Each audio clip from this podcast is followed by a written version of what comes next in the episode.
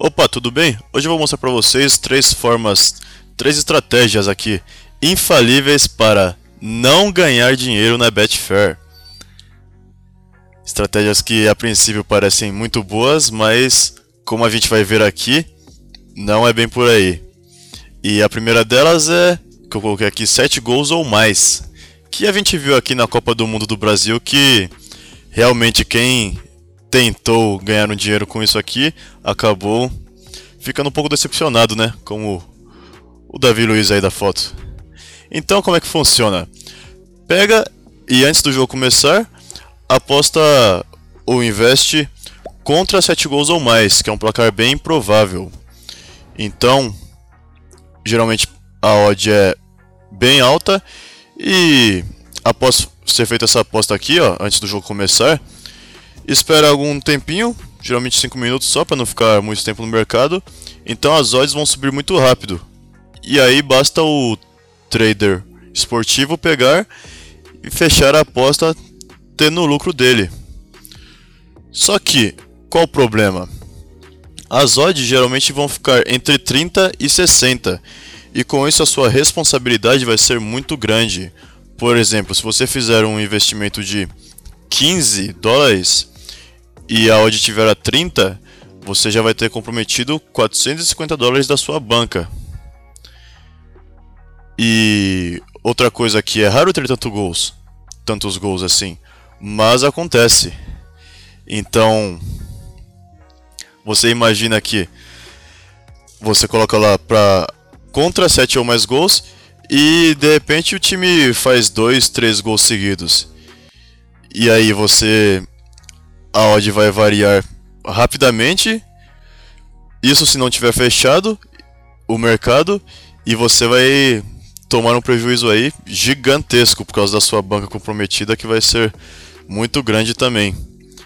E aqui, o segundo slide aqui, segundo jeito de não ganhar dinheiro na Betfair, que é quebrando a banca.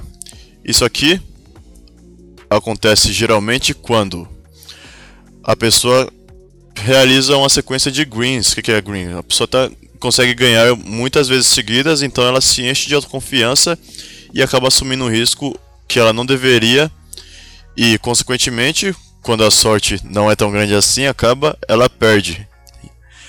Ou quando acontece uma sequência de reds, que é uma sequência de derrotas, a pessoa está perdendo muito dinheiro, então ela pega e tenta recuperar tudo de uma vez, se envolvendo em um, uma aposta com um risco maior ainda e geralmente não tem bons resultados isso. O resultado final não é tão agradável assim.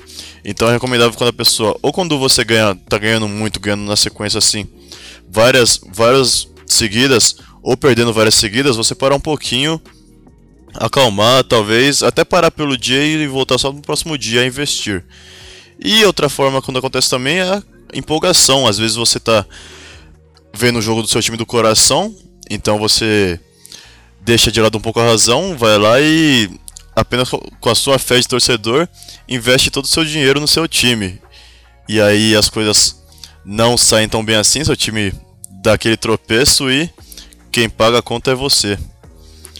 E a terceira forma aqui, a terceira estratégia infalível para não ganhar dinheiro é a do odd 1.01, que é aquela aposta lá praticamente ganha, que você faz apenas para ganhar um dinheirinho aqui, porque o risco é mínimo, mas o problema é que existe.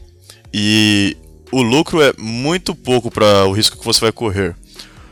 Então você vai estar arriscando tudo por migalhas. Então, um exemplo aqui que eu coloquei, um jogo entre Roma e Juventus. Está 2 a 0 para Roma, jogando em casa ainda. 88 minutos do segundo tempo, você vai lá e a odd está 1.01, não é muito, mas é uma aposta praticamente ganha. Então você vai lá e dá a win na Roma, coloca todo o seu dinheiro de uma vez na Roma aqui.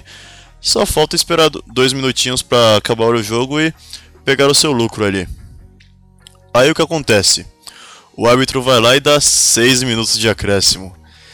Aí, como se não bastasse, tem um contra-ataque da Juventus aqui acaba acontecendo um pênalti para Juventus e o jogador da Roma é expulso. E para completar aqui a nossa odisseia, a Juventus vai lá e converte o pênalti. Então, você foi lá, apostou todo o seu dinheiro em um jogo que a odd era 1.01 mínimo, o lucro é quase nenhum. Acontece uma situação aqui que não é impossível. E você vai ficar como? Vai começar a coçar a cabeça e arrancar os cabelos, né? Porque você se arriscou muito por migalha e nessa situação aqui, a Juventus iria mais para cima ainda buscando um empate, contudo você ia passar, mesmo que você ganhe, você vai passar alguns apuros aí, se você tiver algum problema cardíaco então. Então, essa aqui é, foram minhas dicas de hoje. Não se esqueça de se inscrever no canal e deixar seus comentários aí, suas dúvidas para eu responder assim que possível. Falou, até a próxima.